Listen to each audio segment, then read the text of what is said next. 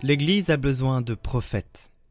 Je dirais même plus, elle a besoin que nous soyons tous des prophètes, pas des critiques. C'est autre chose. Une chose, c'est toujours le juge qui critique, il n'aime rien. Rien ne lui plaît. Non, ce n'est pas bon, ce n'est pas bon, ce n'est pas bon, ce n'est pas bon, il faut que ce soit comme ça. Ce n'est pas un prophète. Le prophète est celui qui prie, qui regarde Dieu, qui regarde son peuple, ressent la douleur quand le peuple se trompe, pleure. Mais quel est pour moi le critère qui permet de vérifier qu'un prophète, lorsqu'il parle fort, dit la vérité?